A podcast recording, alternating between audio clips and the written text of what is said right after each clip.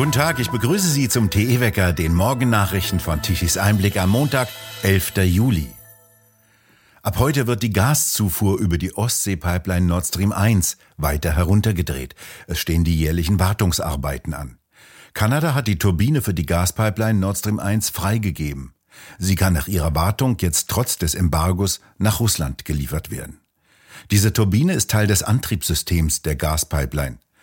Eine Reihe von Turbinen, ähnlich wie Flugzeugturbinen, treiben Verdichter in insgesamt sieben Verdichterstationen an. Die erhöhen den Druck des Erdgases und sorgen dafür, dass es durch die 1200 Kilometer lange Leitung strömen kann. Jeder hat übrigens die Antriebsleistung eines mittleren Kohlekraftwerkes. Die Turbinen müssen regelmäßig gewartet werden. Das geschieht bei diesen Hightech-Teilen bei Spezialisten des Herstellers Siemens in Kanada. Russland hatte Druck aufgebaut und behauptet, wenn die Turbine fehle und nicht rechtzeitig von der Wartung zurückkäme, können nicht mehr für die Gaslieferungen über Nord Stream 1 garantiert werden. Seit Mitte Juni fließen nur noch 40 Prozent der Gasmenge durch die Pipeline. Fachleute halten es im Gespräch mit TE allerdings für nicht realitätsnah, dass nur eine Turbine ohne Reserve für den entsprechenden Antrieb vorliege. Jetzt will Siemens die Turbine so schnell wie möglich in die Verdichterstation in Russland einbauen. Unser Ziel sei es, die Turbine so schnell wie möglich zu ihrem Einsatzort zu transportieren, so erklärte eine Unternehmenssprecherin am Sonntag.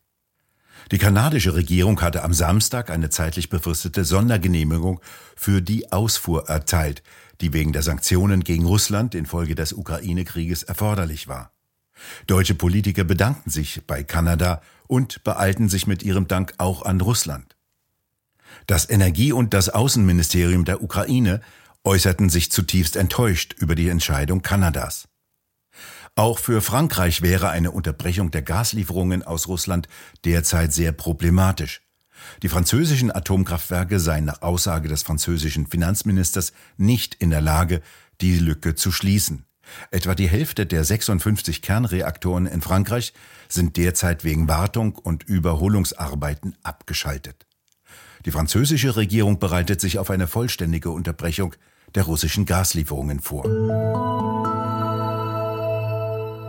Merkel habe Deutschland erpressbar gemacht und die Ukraine zum Abschuss freigegeben. Das schreibt Arnold Fahrz, der frühere stellvertretende Vorsitzende der Unionsfraktion im Bundestag, in seinem neuen Gastbeitrag für Tichys Einblick. Den Bundeskanzlern Gerhard Schröder und Angela Merkel macht Arnold Fahrz den Vorwurf, Deutschland wie Befehlsempfänger Putins regiert zu haben. Merkel und Schröder hätten so gehandelt, dass Russland durch einen direkt eingesetzten Befehlsempfänger in das Amt des deutschen Bundeskanzlers seinen imperialen Interessen nicht besser hätte Bahn schaffen können. So schreibt Fahrs weiter.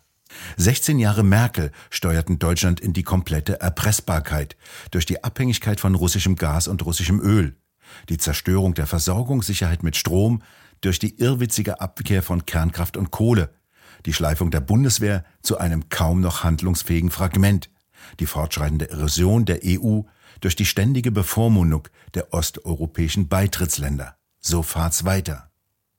Nebenbei habe Merkel durch ihre geschwätzige Aussage von 2014, man werde der Ukraine keine Waffen liefern, die Ukraine wehrlos gemacht und zum Abschuss freigegeben.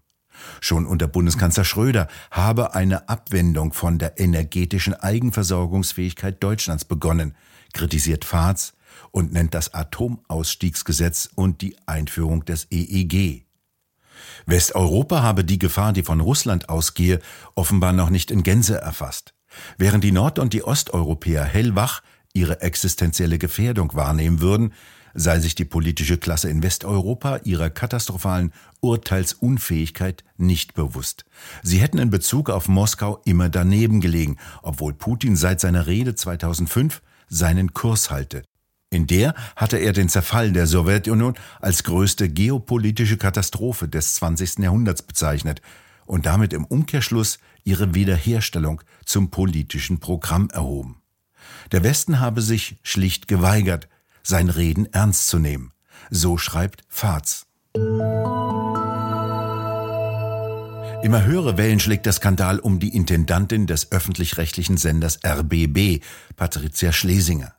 Es geht um sechsstellige Beraterhonorare für den Ehemann von Schlesinger, einem ehemaligen Spiegeljournalisten. Die Honorare habe nach einem Bericht des Wirtschaftsportals Business Insider ein Immobilienunternehmer dem ehemaligen Spiegeljournalisten verschafft. Der Immobilienunternehmer wiederum ist zugleich Chef des Verwaltungsrates des RBB. Auf der anderen Seite wiederum sein Berater, die mit dem Immobilienunternehmer eng verbunden seien, für ein Immobilien-Megaprojekt des Enders engagiert worden. Dieses Bauprojekt ist mindestens 100 Millionen Euro teuer. Der RBB weist die Vorwürfe zurück.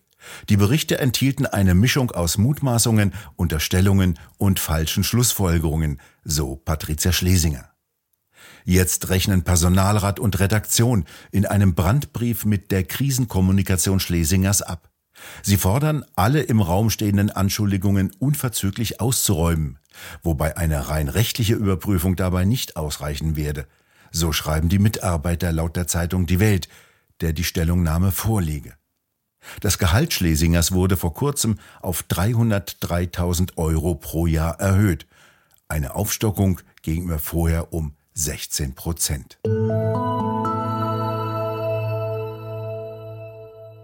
Noch voraussichtlich bis zum Donnerstag werden sich die Auswirkungen vom Chaos rund um den Stuttgarter Hauptbahnhof vom Wochenende auswirken. Am Samstag hatte laut Bahn ein Kurzschluss an einer Oberleitung im Stuttgarter Hauptbahnhof den Schienenverkehr komplett lahmgelegt.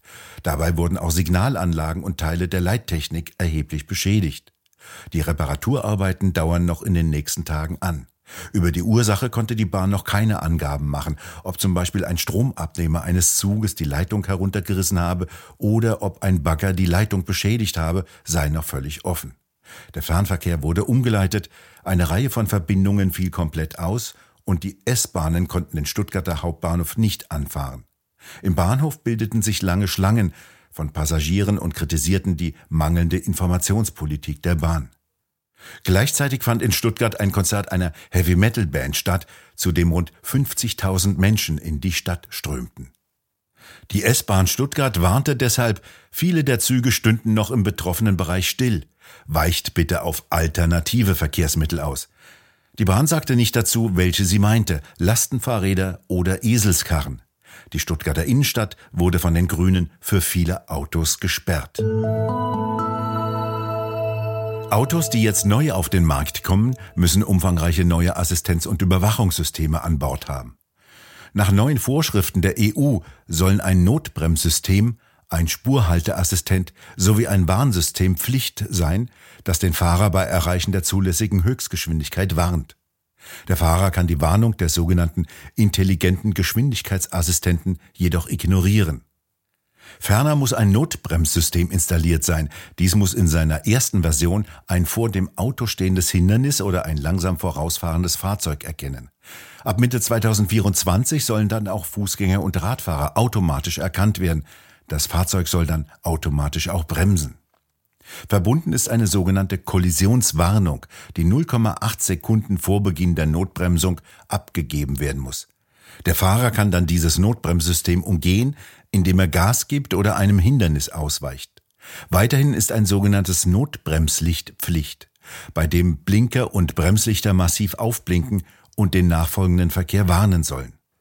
Pflicht wird auch ein System, das bisher auf Wunsch eingebaut wurde und das den Fahrer vor Müdigkeit warnen soll oder beim Rückwärtsfahren vor hinter dem Fahrzeug stehenden Personen. Weiterhin soll jedes neue Fahrzeug mit einem Datenspeicher ausgerüstet werden, der alle Fahrdaten speichert, ein sogenannter Unfalldatenspeicher, der heißt nur anders, ereignisbezogene Datenspeicherung, die nicht zu deaktivieren sein soll.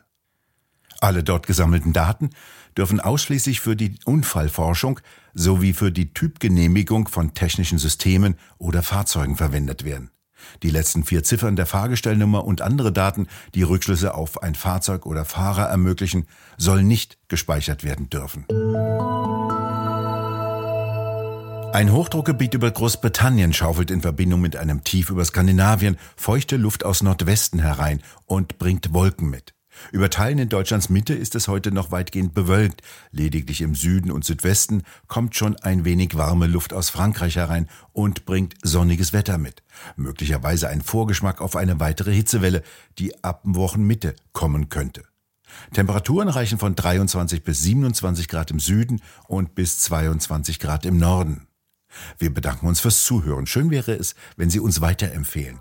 Weitere aktuelle Nachrichten lesen Sie regelmäßig auf der Webseite tichiseinblick.de und wir hören uns morgen wieder, wenn Sie mögen.